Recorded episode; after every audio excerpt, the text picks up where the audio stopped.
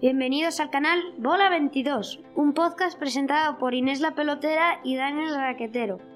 Si quieres saber cómo sacarte una foto con el famosísimo Rafa Nadal, quédate hasta el final. Aquí hablaremos sobre los beneficios del tenis y los famosos como Rafa Nadal. ¡Atención que comenzamos! Según la página Mejor con Salud, el tenis es uno de los deportes de raqueta más practicado en todo el mundo.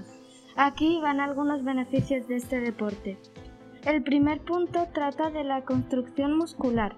Se desarrolla la masa muscular de diversos grupos musculares, como los músculos, las piernas, la espalda. El siguiente punto va sobre trabajar la mente.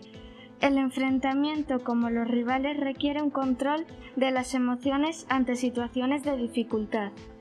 El tercer punto es muy importante porque mejora la concentración moverse por toda la cancha, golpear la pelota y luego volverse a posicionar para recibir los lanzamientos del rival requiere mucha concentración. Por último, pero no menos importante, trabaja la resistencia y potencia la coordinación, estimula el ritmo cardíaco y contribuye que la sangre suministre oxígeno y nutrientes. El tenis es uno de los mejores deportes para trabajar la coordinación, el cerebro está atento a cada uno de los movimientos. Aquí os dejo con mi compañero el raquetero.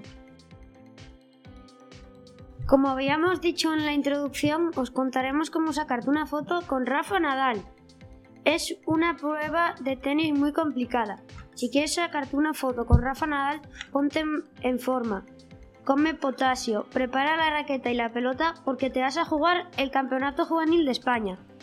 El premio es un trofeo enorme de oro que contiene un billete para un viaje fantástico a París y por supuesto una foto con Rafa Nadal.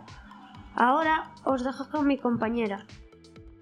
Y hasta aquí hemos llegado. Espero que os haya gustado. Si queréis escuchar otro podcast con nosotros, no olvidéis darnos like, suscribiros y compartirlo con vuestros amigos.